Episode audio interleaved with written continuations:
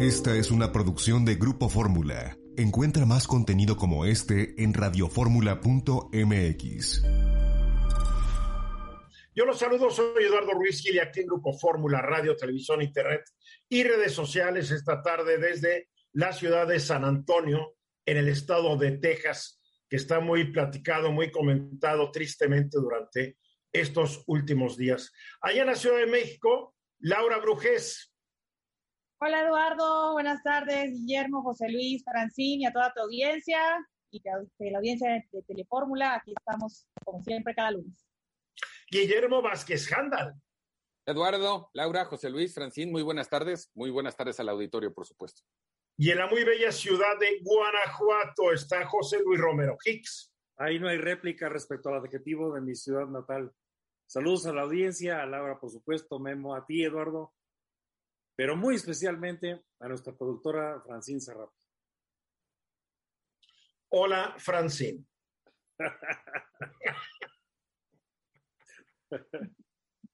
Muy bien, el sábado pasado recibí un mensaje vía WhatsApp eh, de una persona que yo conozco que conté una gráfica que indicaba que en Estados Unidos han ocurrido 288 balaceras escolares desde 2009, contra solo dos en Canadá y Francia, una en Alemania y ninguna en Japón, Italia y el Reino Unido. El autor de la gráfica es el congresista demócrata por el estado de California, Ro Khanna, con base en datos de la cadena CNN. El comentario de la persona que me envió el mensaje era cifras espeluznantes. Y sí, es terrible lo que ha sucedido en algunas escuelas de Estados Unidos, siendo el caso más reciente el de la primaria Rob Elementary en Uvalde, Texas, aquí a una hora y media por tierra de San Antonio, en donde el martes pasado, antes de ser ultimado por agentes de la patrulla fronteriza, un joven de 18 años mató a 19 niños y niñas de entre 9 y 10 años de edad y a dos maestras. Pero ¿qué tan grave es el fenómeno de las balaceras escolares en Estados Unidos? La pasada, la semana pasada, US News and World Report analizó la situación y difundió los datos en su sitio usnews.com. Estos son algunos de ellos. Desde 2012 hasta el presente ha habido 540 tiroteos en escuelas en todo Estados Unidos que resultaron en al menos una víctima muerta o herida. Eso incluye 43 incidentes en Texas, 41 en California, 37 en Illinois, 31 en Florida y 26 en Pensilvania.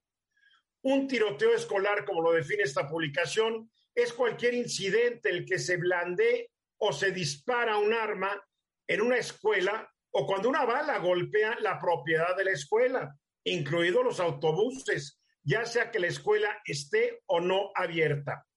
También se incluyen incidentes en que no hay víctimas. Desde 2012, año en que murieron 20 niños y 6 adultos en la escuela de Sandy Hook, los tiroteos escolares cobran cada vez más víctimas. La única excepción a esta tendencia fue el primer año de la pandemia de COVID-19, cuando cerraron muchas escuelas. 2021 fue el año más violento con 193 personas muertas o heridas en tiroteos en escuelas, sin incluir a los tiradores. Ha habido solo en este año ya 145 víctimas. Sin embargo, los tiroteos en las escuelas siguen siendo bastante raros. Desde 1970 ha habido un total de 681 muertes por tiroteos en escuelas de las cuales 441 eran de menores de 20 años. Eso significa que más niños han muerto en accidentes automovilísticos en un año que víctimas de tiroteos en escuelas en los últimos 52 años. Para tener mejor idea de la realidad, es conveniente saber que hay unos 63 millones de niños y jóvenes cursando preprimaria, primaria, secundaria y preparatoria en las casi 98.500 escuelas públicas estadounidenses. 441 víctimas menores de 20 años desde 1970 representan el punto 0008% u 8 milésimas de por ciento del actual estudiantado. Desde, desde 2012 los tiroteos han ocurrido en el 0.5% de las escuelas públicas. Según el Departamento de Energía de Estados Unidos, las probabilidades de morir en un tiroteo escolar en un año determinado son de una en 500, en un millón, perdón, una en un millón 575 mil. Las posibilidades de ser alcanzado por un rayo son de una en 700 mil. No pretendo con esto restarle importancia al fenómeno de las balaceras escolares en Estados Unidos, las cuales no deberían suceder en este país ni en ningún otro, pero sí ubicarlo en su verdadera dimensión, porque la intensa cobertura que de cada suceso hacen los medios estadounidenses ha generado una verdadera psicosis entre estudiantes, maestros y personal administrativo de muchas escuelas, entre ellos varios conocidos míos. La psicosis es tal que están renunciando maestros porque la cobertura, por ejemplo, en CNN ha sido diariamente de casi todo el día a raíz de lo que sucedió en Uvalde, Texas. Insisto, es muy grave, pero creo que los medios de comunicación contribuyen a agravar y agigantar más el problema. José Luis. Fíjate que la segunda enmienda, que es el que le da derecho a portar armas a los ciudadanos de Estados Unidos y que fue aprobada desde 1791, eh, ha sido ya muy discutida también por la Suprema Corte de Justicia de Estados Unidos. Y lo que la Corte en Estados Unidos ha establecido es que sí se puede regular la producción y la aportación de armas.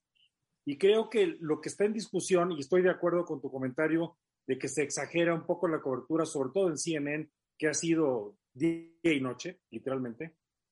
Lo que sí es cierto es que se trata de eventos, muchos de ellos, que podrían haber sido evitados si hubiera habido lo que, lo que llaman las regulaciones de bandera roja o de chequeo previo, en el contexto de que se cheque quién está comprando para ver si tiene trastornos mentales o tiene algún tipo de antecedente penal, sobre todo de crímenes violentos. Claro. Y creo que ese es el, el fondo de, de, la situación. Estados Unidos está urgido de regulación en la compra de armas de este tipo de bandera roja o de chequeo previo. Pero mientras la Asociación Nacional del Rifle, que es el principal grupo que le da mucho dinero a los congresistas y senadores, especialmente los republicanos, no se va, no se ve que estos vayan a, a irse en contra de la NRA. Es un hecho. Y para que vean lo absurdo del caso, en Texas te piden tener 21 años para comprar una pistola de 9 milímetros, te piden tener 21 años para poder beber en un establecimiento público. Ah, pero si tienes 18 más, puedes comprar un rifle de asalto. Esto es lo absurdo y lo estúpido y lo incongruente de lo que ocurre en este y en muchos otros estados de la Unión Americana. Laura. Sí, justamente eh, yo estaba viendo una investigación del Washington Post sobre la Asociación Nacional del Rifle y bueno, eh, eh, es claro cómo esta asociación ha interferido, a lo largo de los años ha interferido para frenar todas las investigaciones que tienen que ver con el control de armas y pues han movido ahí sus influencias en la aprobación de leyes, respaldo, rechazo, eh, hasta candidatos a gobernadores, esto no es un secreto para nadie, Congreso, presidencia. Recordemos también que también la Asociación del Rifle contribuyó a la, pues a la campaña presidencial de Donald Trump y es una de los principales donantes de los miembros del Partido Republicano, como bien lo mencionabas. En este contexto, pues estamos viendo que el debate sobre la regulación de armas está agotado y que pasan los... No, no, es más, no va a pasar nada, Laura. No va a pasar nada. Guillermo. El problema, el problema que yo veo aquí es la normalización de fenómeno. Es decir, cuando nos vamos acostumbrando a que esto se vuelve normal y que se puede matar gente porque se pueden comprar armas. Y la sociedad norteamericana es muy peculiar, muy cosmopolita, y creo que están yendo para allá, a que se vuelva un hecho común, corriente, más allá de lo que exageren o no algunos medios de comunicación. Las cosas se vuelven muy corrientes. Por ejemplo, mucha gente va a ignorar que nomás en 2021, 2021, de acuerdo al periódico Z, en México hubo 326 masacres. Pero porque ya se normalizó, como tú dices, Guillermo, se vuelve, se vuelve otra masacre, otra balacera en escuela de niños, y nadie hace nada, ni en México ni aquí en Estados Unidos. Vamos a los mensajes. aquí de regreso, faltan 14 para la hora. Pues ya el miércoles se acaban las campañas electorales de los candidatos a diferentes cargos de elección popular. Algunos de ellos serán electos el 5 de junio, otros, otros se van a regresar a su casa y agarrarán otro hueso, que no pierdan la calma, que no pierdan la fe ni la esperanza. A ver, Guillermo, ¿cómo acaba esto y qué va a pasar? ¿Cuál es tu pronóstico? Porque de aquí hasta el miércoles podemos hablar de esto, porque a partir del jueves no podemos influir ni para bien ni para mal en las débiles mentalidades de los mexicanos.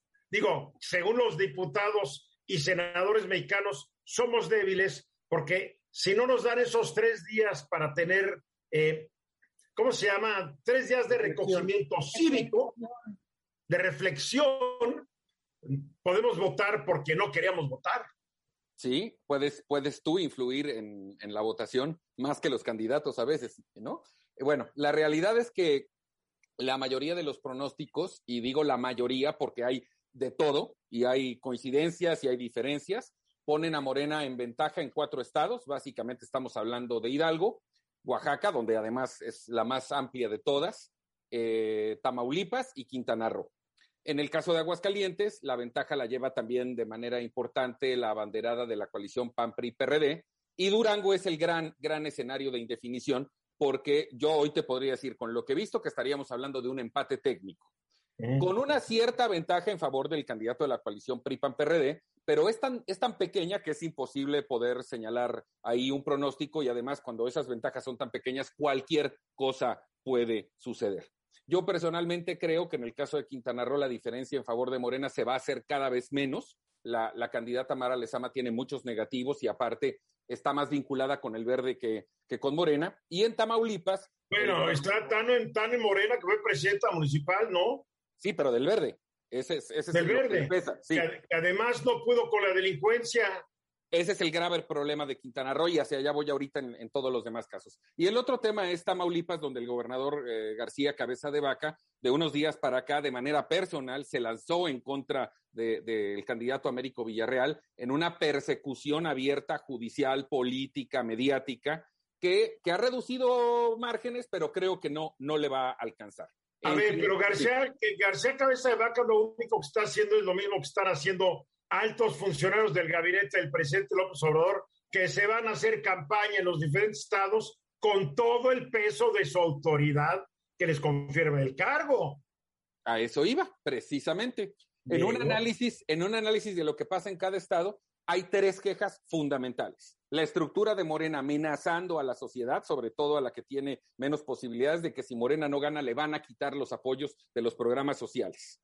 Lo cual no puede, a ver, no, cual no pueden porque están consagradas por la Constitución. Totalmente. Y el otro asunto, bueno, pues ya lo sabemos, lo platicábamos. La gran inseguridad que hay en algunos de esos estados, la falta de medicinas y debida atención médica que tiene muy enojada a la gente más allá de su preferencia electoral. Y el otro argumento que comentabas, esta, este despliegue de, funcionarios protagonistas de la 4T, que también hay que decirlo, es una precampaña presidencial en la que Claudia Sheinbaum, Adán Augusto López y Marcelo Ebrard parecería que ya están dedicados de lleno a visitar esos estados en apoyo de sus candidatas y candidatos, lo cual tiene un doble propósito porque están aprovechando para hacer precampaña. Pero lo más importante... No será en apoyo, no será en apoyo a sus propias candidaturas, lo que menos les interesan son los candidatos.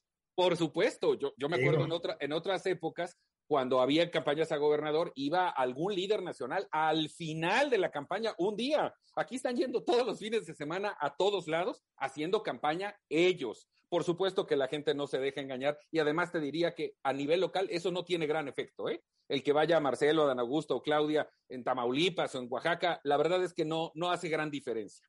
Bueno, la, verdad es que la mayoría no los conocen fuera de... Claro. al secretario de Gobernación lo conocen en Tabasco, y en algunos lugares de la Ciudad de México. A la jefa de gobierno la conocen en la Ciudad de México y en algunos lugares del país, y a, a, Ebrard lo conocen en la Ciudad de México y en algunos lugares del país, pero no son figuras nacionales realmente. La última figura nacional que llegó a la presidencia de la República, y tal es la única figura nacional que llegó a la presidencia de la República desde hace muchos sexenios, se llama Andrés Manuel López Obrador. Totalmente de acuerdo. Y eso no se va a revertir en dos o tres semanas. Pero bueno, al, final de cuentas, la, la importancia de las elecciones es el día de en esta analogía a la invasión en la Segunda Guerra Mundial, que es cuando se gana la elección y donde se ve la fortaleza de las estructuras políticas de los partidos, más allá de los discursos de campaña, la publicidad, la guerra sucia, que hay que decirlo, cada vez es más influyente. Hoy la gente se fija más en la guerra sucia que en las propuestas de campaña. Muy bien. Entonces, vamos a ver en algunos estados, y voy a quitar la excepción de Hidalgo, de Oaxaca y de Quintana Roo, donde los gobernadores que quieren ser embajadores, pues están abiertamente jugando con Morena a pesar de que son de otro partido. Pero vamos a ver. Yo estoy de acuerdo contigo. Por ahí dicen que por ahí hay un gobernador que más que embajador quiere ser parte del gabinete del presidente. Qué bonito es Oaxaca, ¿verdad? Qué bonito es Oaxaca, sí, qué bonito. José Luis. Fíjate que ha sido muy clara la, tendencia y coincido totalmente con el pronóstico de Guillermo. Eh, de los seis entidades federativas, cuatro se van con Morena y su coalición, pero donde a mí me gustaría hacer una mayor reflexión es en el caso de Durango.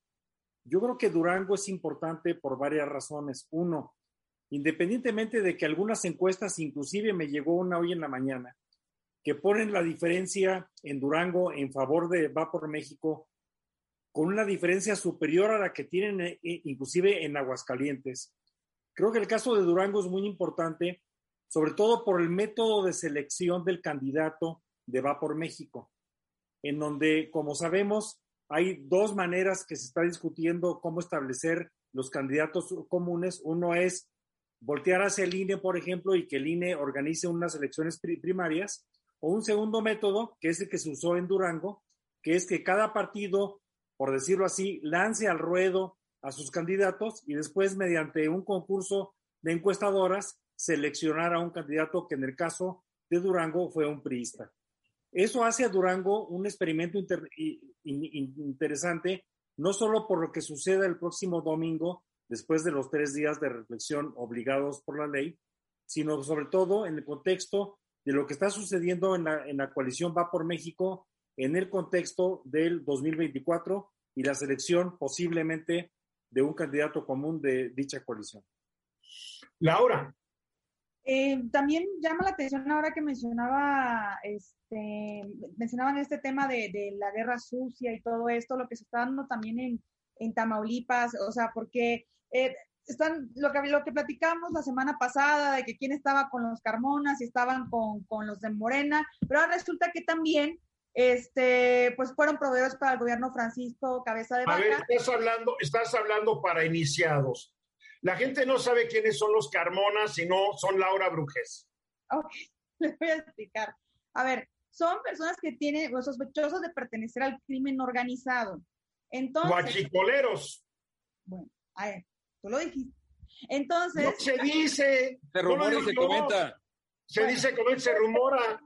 No, pero más que rumor, sí hay, o sea, eh, la revista Proceso documentó que estos hermanos obtuvieron por lo menos 43 contratos que suman 300 millones de pesos para el gobierno de cabeza de vaca. O sea que sí está documentado de que hubo un, pues una forma en la que el actual gobierno favoreció a estos hermanos que también financian a dirigentes de primer nivel de Morena. Entonces los están relacionando con Bueno, estos son unos hermanos previsores, con uno y con el otro, para siempre estar con el ganador. a ver, para concluir, Guillermo. Que no creo que los esfuerzos del gobernador de Tamaulipas le sirvan para evitar eh, que gane Américo Villarreal. Y habrá que ver el próximo lunes el análisis de lo que pasó. Bien, pues estaremos platicándolo el próximo lunes. Va a estar interesante. La cantidad, oye, la cantidad de tránsfugas de partidos que son hoy candidatos de Morena. En Quintana Roo, tránsfuga del PAN. En, en, eh, en Durango, eh, no, en Durango el PRI. En Hidalgo del PRI. Digo, del MD. No tiene vergüenza. Mensajes. Estamos aquí de regreso un minuto después de la hora. La mayoría de la gente ni, ni en cuenta de que la semana pasada se realizó una reunión más del Foro Económico Mundial en Davos.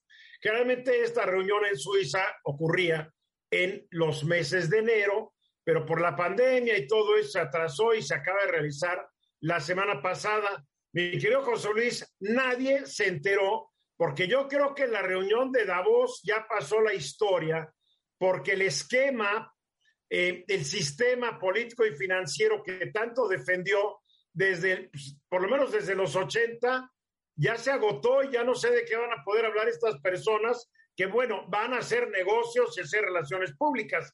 No me cabe la menor duda, para mí Davos no contribuyó en gran cosa al bienestar de la humanidad, como era el objetivo, pero vaya que contribuyó al bienestar de algunas personitas que iban, ¿eh? Bueno, fíjate que es muy interesante. Primero, en el anecdotario, todos los asistentes les pidieron tres vacunas de, de, COVID eh, y además les pidieron prueba de PCR o de antígenos. Y además a las 24 horas, Eduardo, tenía que hacerse otra prueba ya en Davos, Suiza. Eh, Pero además fue una reunión donde no llegó, realmente no llegó nadie. O sea, las dos figurotas que llegaron fue el presidente de Ucrania, Zelensky, pero por video, y el, el, canciller, de, el canciller alemán, Olaf Scholz, y punto. No fue que que el presidente de Estados Unidos, el de México. O sea, fue un evento bastante desangelado yo creo que porque ya todo el mundo tiene tantas broncas en casa que dijeron, no me puedo ir. Sí, tienes razón. Eh, estuvo Pedro González de España, este, hubo otros. Eh, Pedro Sánchez será.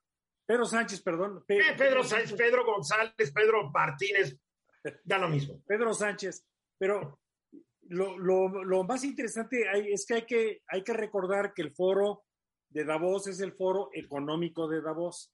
Y efectivamente lo que predominó fue la geopolítica, fue el comentario político, aunque sí, sí, sí hubo algunos, desde el punto de vista geopolítico, yo creo que el pronunciamiento más importante fue precisamente eh, el, eh, eh, el de Olaf Scholz de Alemania, que salió a decir que no se puede permitir que Rusia gane la guerra. Y eso sí generó mucha cobertura mundial, pero efectivamente, mira, repasando rápidamente algunos de los temas que se trataron, efectivamente la misma prensa no recogió y no dio eco a muchos de los temas que se trataron. La guerra de Ucrania y la, y la presencia del presidente de Zelensky, pues fue, como tú dijiste, en el inicio y, de Olaf Scholz en la clausura, los mensajes que más este, redundaron. Sí se habló de economía. En el caso de, de la economía, yo creo que el tema principal fue el tema de los efectos del COVID sobre la inflación. Aquí hubo muchos análisis muy interesantes, Eduardo, de cómo la estanflación está eh, dando eh, un problema de recuperación económica. Resulta que los apoyos que muchos de los países dieron a sus ciudadanos, en lugar de que los ciudadanos se los gastaran en el momento que les dieron el apoyo, por los miedos que había de la propia crisis sanitaria, decidieron no gastarlos y eso ha generado inflación mundial y una, eh, eh, un incremento en, las tasas de los bancos centrales que ha desacelerado la economía y el PIB. El propio Fondo Monetario Internacional ahora ha reducido a menos del 4% el crecimiento promedio mundial y está esperando que en los países en desarrollo la inflación promedio llegue casi al 6%. Entonces, el mismo Foro Económico Mundial hizo una encuesta entre economistas el 98% de ellos dijo que espera que la inflación en Estados Unidos siga siendo alta o muy alta. 92% creen en Europa la inflación también será alta o muy alta. Imagínate el pesimismo, ¿eh? Así es. Otro de los temas interesantes que también se platicó, pero no recibió mucha este, eco pues en, los medios de comunicación, es el futuro de la globalización. Resulta que ahora se habla más de la regionalización versus la globalización. De las crisis que se platicaron sobre... 43% de los economistas consultados dijeron que se esperan que se fragmenten los mercados globales para bienes, tecnología y mano de obra. Perdón, más del 80% de los economistas dijeron eso, 43% dijeron que esperan que se fragmenten los mercados globales de servicios. Y bueno, derivados del conflicto de Rusia y Ucrania, pues hay dos crisis de las que se platicó mucho en Davos, que son la crisis alimentaria y la crisis de energía. Eh, otros temas complementarios que también tomaron peso fueron el cambio climático y el medio ambiente. Otro de los temas también fue el papel de los empresarios de, dentro del mundo de los negocios. Aquí la gran noticia, Eduardo, fue que Pfizer anunció que iba a vender sus eh, medicamentos patentados a un precio especial en los 45 países de menor eh, ingreso en el mundo y este y evidentemente pues lo hace como parte de su de, de su política social que quiso anunciar en el foro de Davos. Pues, ya se tardaron, ¿no? Como que la vacuna salió hace más de un año, ya se tardaron. Pero en fin, cada quien. A ver, de acuerdo a lo del hambre, los economistas del Foro Económico Mundial esperan que en el África subsahariana, el norte de África y el Oriente Medio, Oriente Medio experimenten alta inseguridad alimentaria junto con los países del sur del África y todo derivado de que el 30% del trigo que se produce en Rusia y Ucrania no está llegando a los mercados. Así es. Y también, bueno, otro de los temas que se habló, Eduardo, es el futuro de las próximas pandemias y el futuro propio del COVID-19. Y finalmente, quizá uno de los temas interesantes que se trató es el futuro del trabajo. ¿Cómo, cómo se va a cambiar? Se habló mucho de migrar hacia la, semana laboral de, cuatro días, el trabajo híbrido, que ahora es mucho más común que antes de, la pandemia, y todos los temas de diversidad y de inclusión laborales, Eduardo. Hay algo que fue muy interesante y te preguntas, si no hubiera llegado el COVID y si Rusia no hubiera invadido Ucrania, no estaría dándose una unión cada vez más cercana, cercana entre Rusia y China. Todavía hace pocos años decíamos que Rusia y China mantenían cierto conflicto y cierta beligerancia el uno con el otro, pues eh, la guerra ruso-ucraniana ha acercado estos dos países, lo cual pues no es lo mejor que le pudiera ocurrir al mundo. Si ya Estados Unidos contra China es grave, ahora Estados Unidos contra China aliada con Rusia es un poco más grave, ¿no crees? Así es, así es. Y tú hace rato platicabas de las ausencias. Mira, por ejemplo, Rusia estuvo ausente porque los desinvitaron, tanto al gobierno ruso como a las empresas rusas. Y les dolió mucho porque eran los grandes gastalones en Davos. Bueno, llegaban y pedían todos los rusos.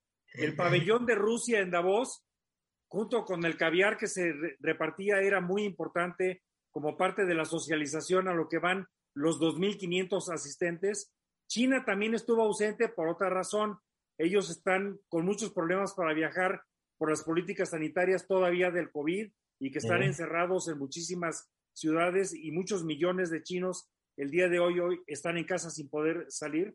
Y yo creo que uno de los países que más ganó, bueno, otro ausente fue México. México no mandó delegación oficial del gobierno. Anteriormente, la Secretaría de Economía hacía acto de presencia con un buen contingente de, de, empresarios, México estuvo ausente. Y Porque es austero, México es un país austero, no hay que olvidar eso. Sí, claro, y, y, y, y, eh, la inclusión de México en el mundo no es tan importante como se pensaba que era. Lo importante, México debe estar incluido en Centroamérica, el resto del mundo que se vaya al demonio, mi querido José Luis. ya con esto te, termino rápido. Yo creo que el gran ganador fue India. En India se, anunciaron grandes inversiones, fueron como cinco gobernadores de, estados eh, indios y eh, fue una, presencia muy importante tanto del gobierno central como de las entidades federativas de, India. Bien. Ah, no veo manos, entonces no sé quién quiera la palabra. Laura. Es preocupante lo que mencionas porque cuando se dan este tipo de desamplaciones, las clases sociales medias bajas son las que más se ven afectadas porque se elevan los precios y mucho, bueno, muchos hogares pierden considerablemente su capacidad de compra. Quiero pensar que quienes están escuchando van poco a poco sintiendo cuando van a, comprar cómo aumentan eh, los precios. Y a eso sumalemos el tema de que el incremento de los salarios de los trabajadores no se va a ver traducido mientras sea esta digamos así, esta crisis mundial. Entonces, eh, eso que mencionabas también del trabajo es importante porque justo tiene que ver con la, con la, capacidad adquisitiva que cada vez se ve más reducida y los precios aumentando a nivel mundial. Y bueno, Bien. ¿cómo le vamos a hacer ahí? Estaflación es sinónimo de mayor pobreza y mayor desempleo. Entonces agárrense. Guillermo, tienes 20 segundos. Omití en el bloque anterior decir que se rumora, se comenta, ha trascendido que Marina Vitela, candidata de Morena a la gobernatura de Durango, tiene más de 25 propiedades divididas en Durango, Lerdo, Gómez Palacio, incluso a nombres de las empresas de sus hijos. Esa es una información que está de última hora. Ahora, me imagino que todo lo ganó con el sudor de su frente, ¿no? Por, por supuesto, por supuesto. Mensajes. 26 minutos después de la hora. Hubo elecciones presidenciales ayer en Colombia y esto es inaudito. La gente eligió para la final porque ninguno quedó con más del 50% de la votación.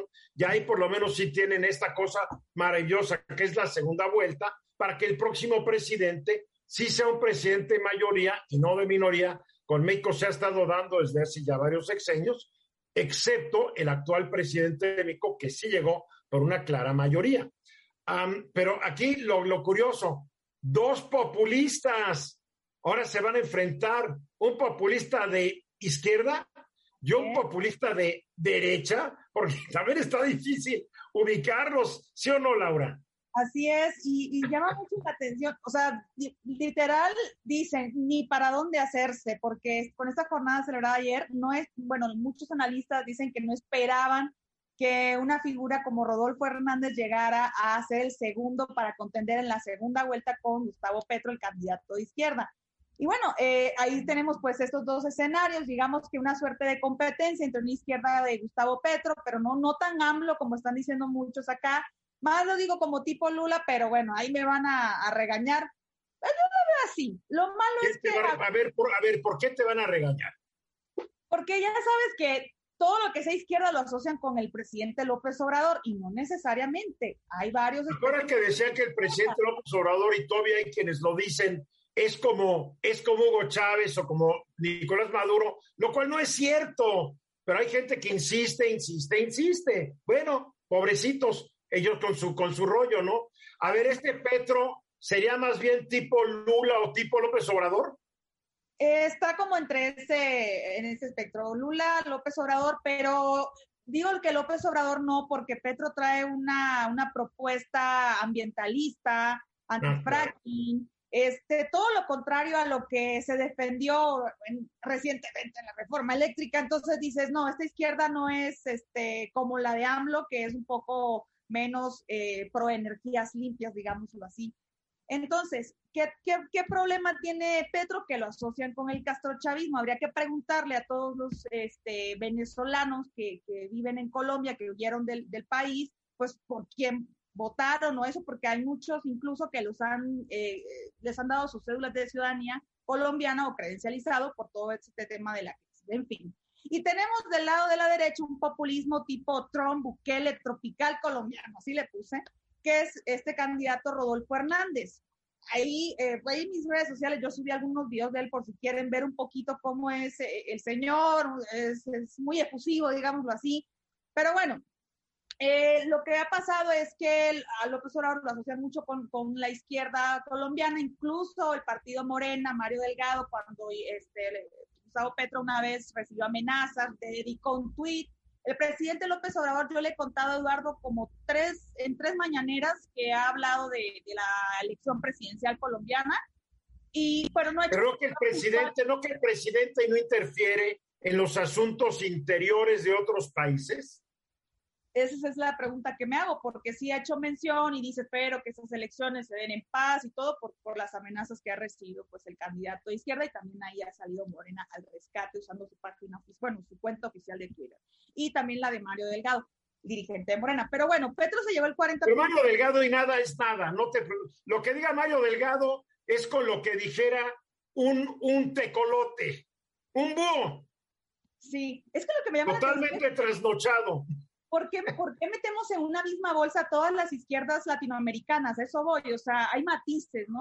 claro, claro. Es lo que voy con esto, este comentario. Igual que en las derechas hay matices y en los centros hay matices. Así es. Y bueno, eh, eh, Petro se llevó el 40.32 de la votación, Rodolfo Hernández el 28.15%. Ahí viene lo interesante con la segunda vuelta. Que Rodolfo Hernández llega sin plataforma política, sin maquinarias, o sea, no viene así como que, que sea alguien que haya sido apapachado por algún padrino político o, o lo que tradicionalmente conocemos en, la política, que es este respaldo partidista, no lo hay. Y, es muy curioso, Eduardo, porque en Colombia, en las, en las presidencias, cuando es elección presidencial, siempre surgen partidos nuevos y no se van con los partidos tradicionales, lo que sí sucede en el caso del Congreso.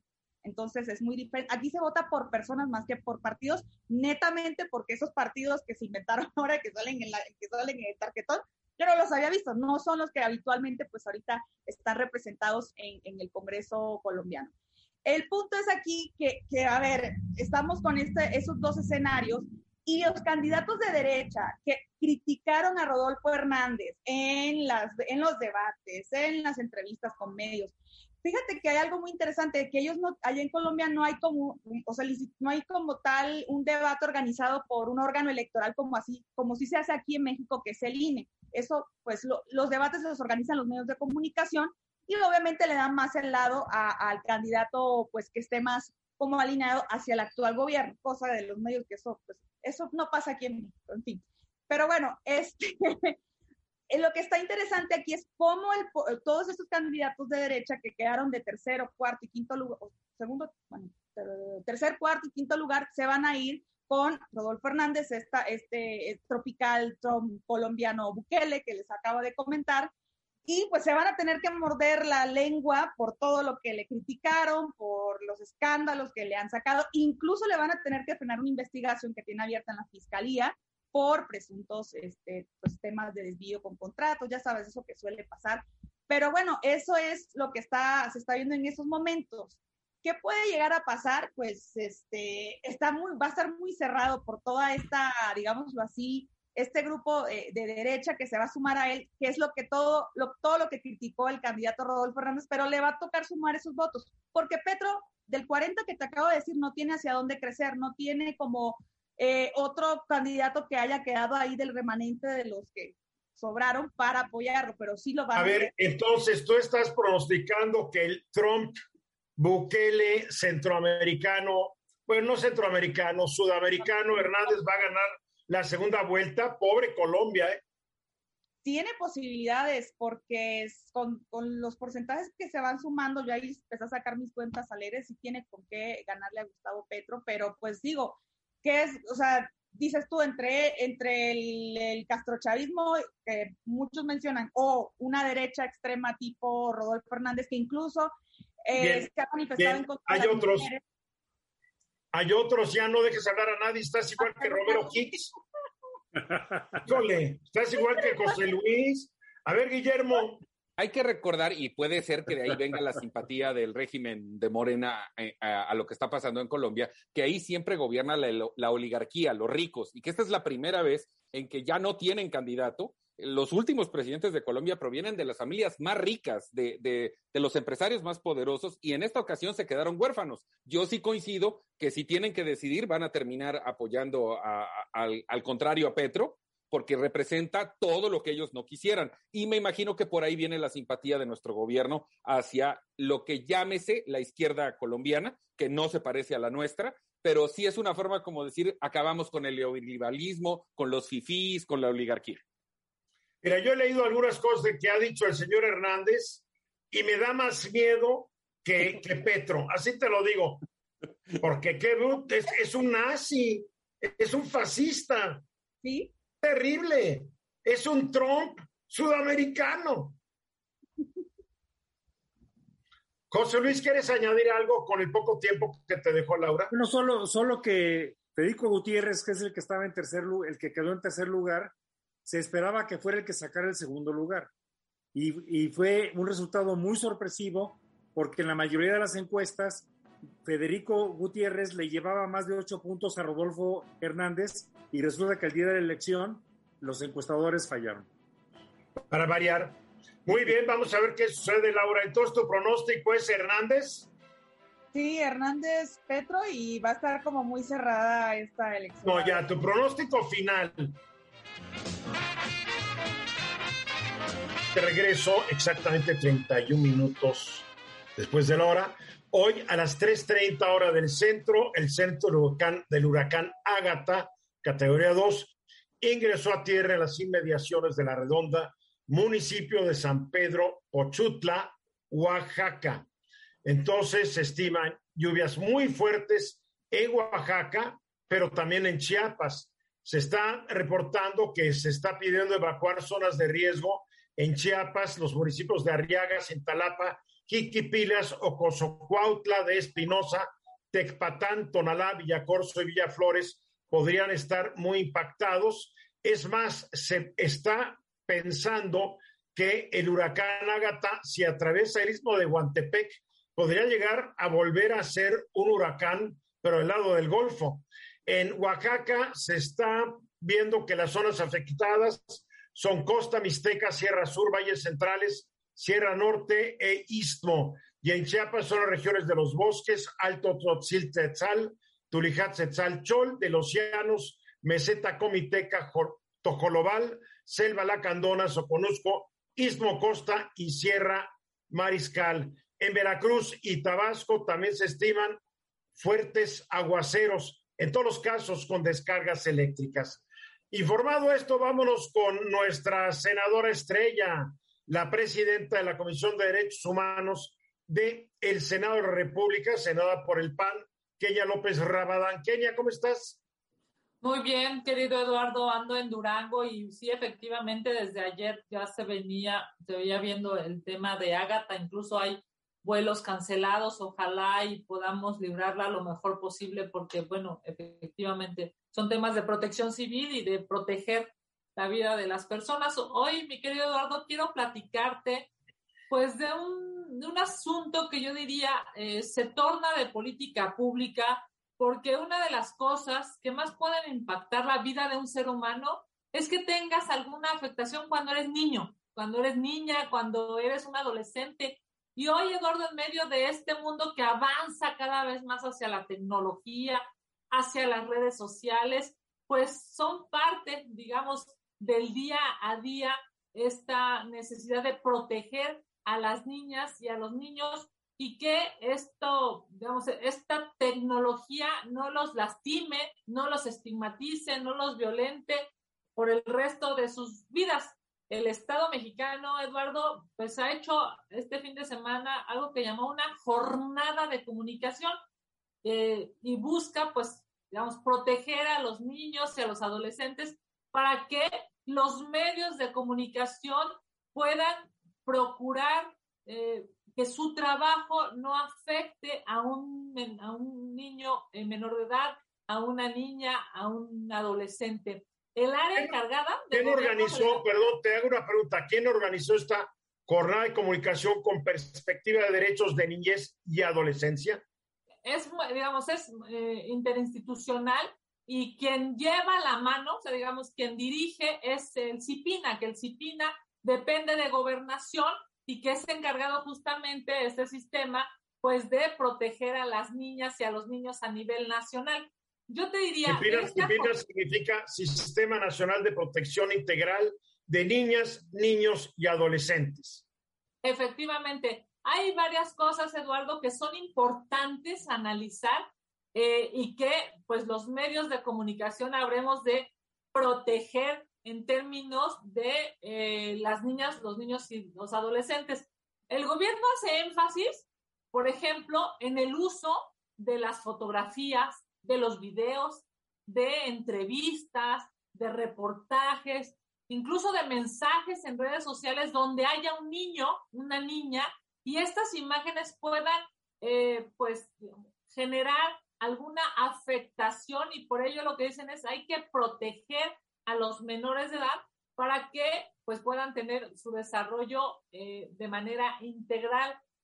A ver, hoy la ley es clara. te, voy a decir exactamente lo que dice la ley. Es obligación de los concesionarios abstenerse de difundir o transmitir información, imágenes o audios que afecten o impidan objetivamente el desarrollo integral de las niñas, niños y adolescentes o que hagan apología de un delito en contravención al principio, claro, este principio del interés superior de la niña. A ver, pero ¿quién juzga, quién juzga eso? La Procuraduría. no, pero a ver si en este programa alguien dice algo, ¿cómo sabe que está afectando o no los derechos de la niñez? Porque también uno usa su criterio. Eh, no hay nada en la ley que diga no puedes decir esto, esto, esto, esto, o lo dejan a juicio de un burócrata. déjame, justo por eso es que vale la pena esta jornada, digamos, para proteger a los niños, que es interinstitucional y que lo que dice es a los medios de comunicación, a las redes sociales, digamos, a, todo aquello que pueda poner en riesgo el desarrollo de un menor, porque pongan su nombre, pongan su dirección, pongan incluso, fíjate nada más, una de las cosas que cuestionaban o que, o que ponían énfasis este, en esta jornada de comunicación las instituciones es, ni siquiera puedes poner en, en la boca de un niño, ¿no? Algo que el niño quiso decir, porque lo que busca es, evidentemente, protegerlos. ¿Qué quieren, digamos, qué es lo que hay que poner énfasis? a ver, si un niño, si un niño, un niño sube en una red social que va a ir a echar balazos en su escuela, entonces no lo puedo decir porque estoy afectando al niño, pero tal vez el niño sí llegue a echar balazos y como no lo dije para no afectar al niño, puede haber muertos.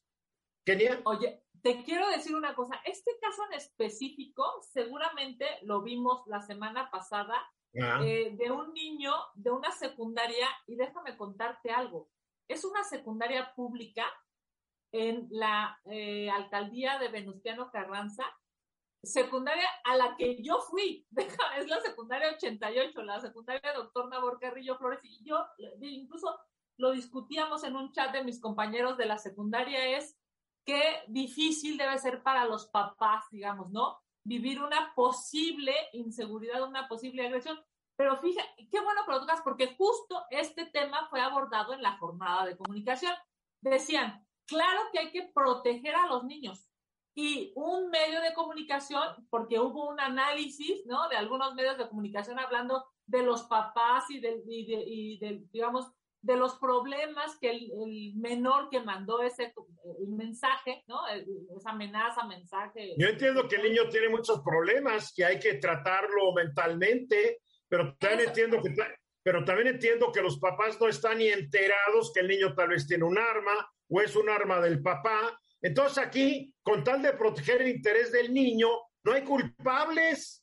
No, sí hay culpables. Lo que no puede haber, Eduardo, es la estigmatización. Justamente este tema. Perdóname, un niño que amenaza ir a echar balazos en una escuela merece ser estigmatizado. Por favor, estamos llegando a unos extremos. O sea, en México ya condenan a alguien a 50 años por ser homicida múltiple y tienes que defender su personalidad y no puedes difundir su nombre. Esto ya raya en lo estúpido, perdóname.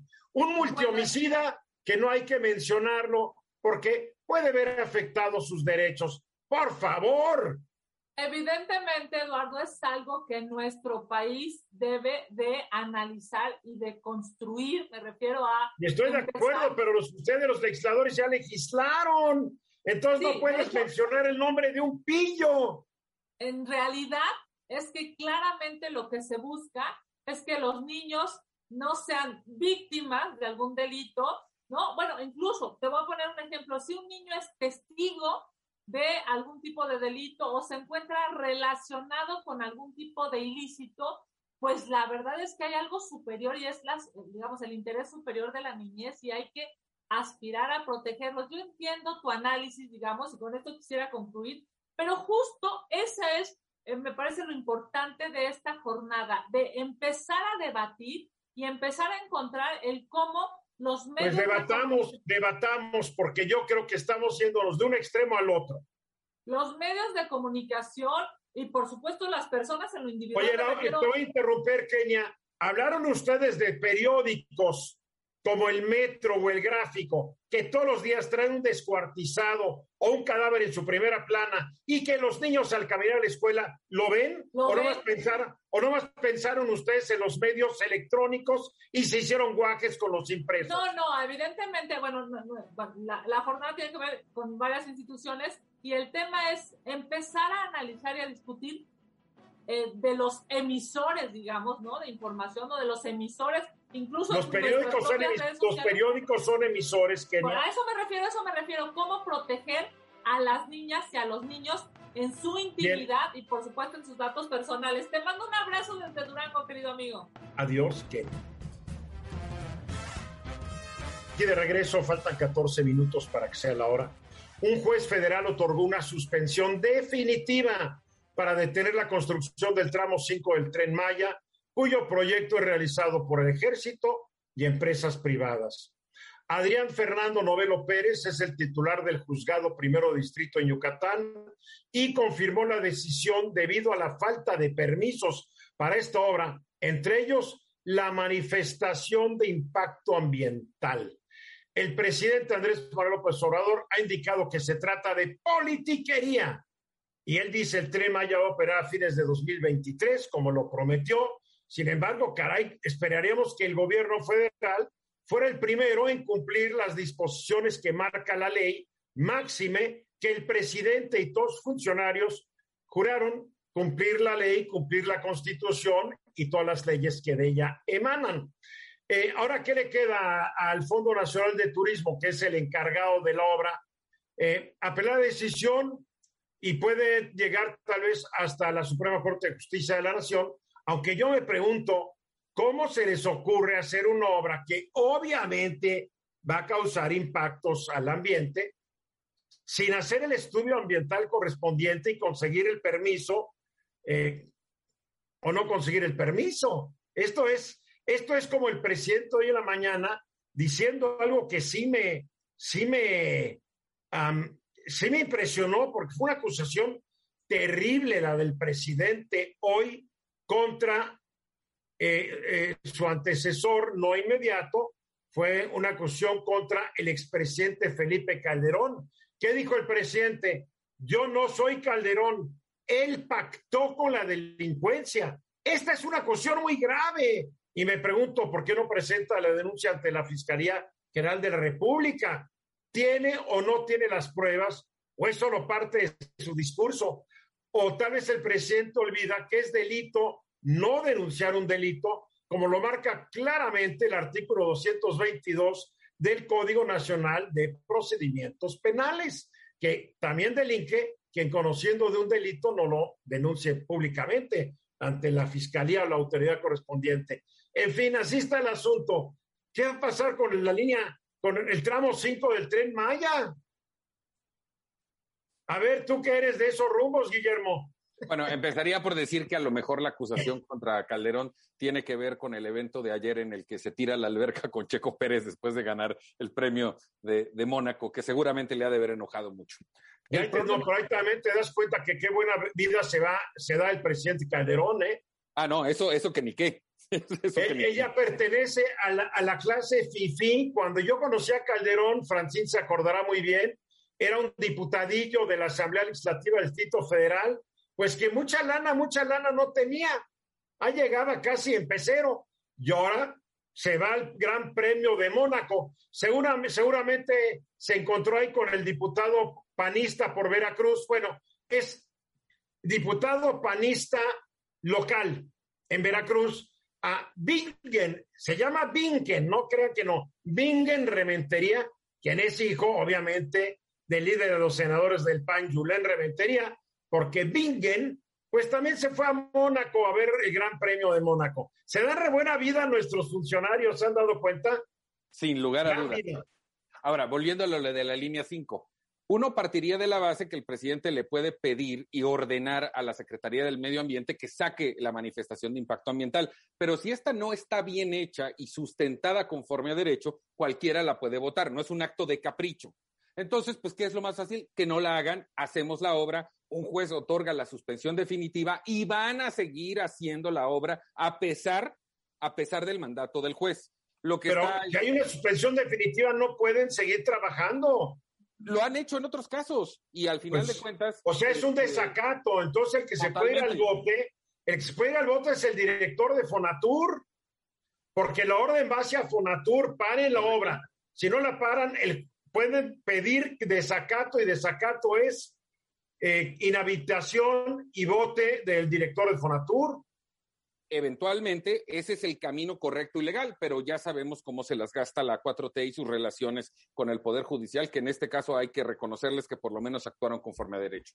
¿Y qué es lo otro que está debidamente ya muy hablado y comprobado científicamente? Es que en esa zona particularmente el trazo está mal hecho y que hay una afectación real y por tanto no puede haber una manifestación de impacto ambiental que vaya en concordancia con lo que se quiere hacer en esa zona en materia forestal y sobre todo de vida silvestre.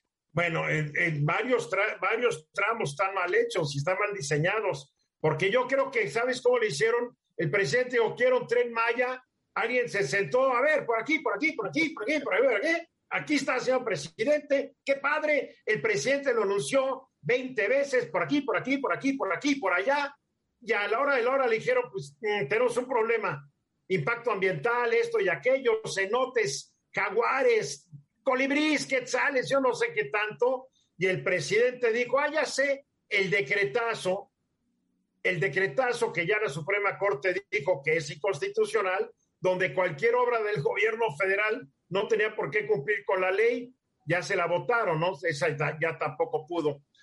no hay que olvidar que Rogelio Jiménez Pons, que fue el primer director de Fonatur, lo tuvieron que remover porque no daba una en la construcción del tren Maya. Después pusieron a Javier May, que pues parece que él dijo, se va a construir como se construya, con o sin permisos, pero ahora están metiendo en líos al gobierno federal en este aspecto. Ellos no son el gobierno federal, ni el presidente del gobierno federal. El gobierno federal es un ente geopolítico eh, que está a cargo de unos seres humanos, pero lo están manejando como si fueran su, como si fuera su casa, es cosa. A ver, José Luis. Bueno, la, suspensión definitiva se otorga precisamente porque existe la posibilidad de que los daños sean irreparables. Y en ese contexto es que el juez eh, extiende la suspensión definitiva. Ahora, políticamente, el, colectivo Sélvame del Tren, evidentemente que cobra mucho más fuerza con esta resolución, pero yo, yo coincido yo no estoy tan seguro que se vayan a, echar el trompo a la uña de querer, de, querer seguir adelante con la suspensión, violando la suspensión, digo, porque sí, las consecuencias pueden ser muy graves, como ya se dijo, precisamente para los directivos de Fonatur, que, que no ordenen precisamente eh, el que se pare este tema hasta que sigan los procedimientos legales. Ahora, de que hay cuevas debajo del tramo 5, pues sí, sí hay cuevas. Entonces, el impacto ambiental o la manifestación, el MIA, como se dice, la manifestación de impacto ambiental, evidentemente que sí va a tener eh, que reconocer ciertas afectaciones que no pueden ser reparables y en ese contexto pues sí se pone en tela de juicio y en riesgo de ejecución del tramo 5 sur. Y todavía falta que se decida el destino de los tramos 6 y 7, que dicen que presenta los mismos problemas que el tramo 5. Vamos a ver, a mí me duele mucho esto porque yo sí quiero el proyecto del tren Maya, pero sí también quisiera que hubieran hecho todos con las de la ley, porque aquí nos trata que el gobierno lo hace y no incumple la misma ley que deben ellos cumplir. Juraron, juraron cumplir la ley, juraron. ¿Dónde quedó el juramento? Laura.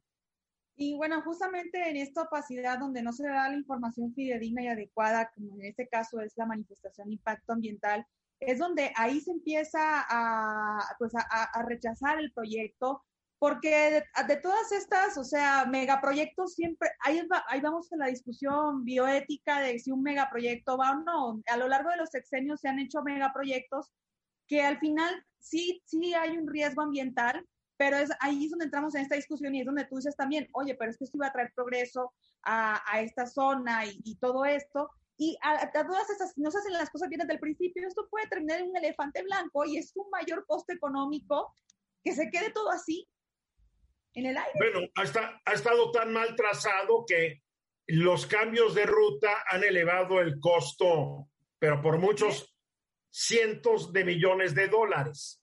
Pero en fin, así está el asunto. Bueno, ya nos vamos. Laura Brujes, gracias. Gracias y a toda tu audiencia por escuchar. José Luis Romero Hicks, muy amable. Gracias a la audiencia y a ti. Guillermo Vázquez Handal, nos vemos pronto.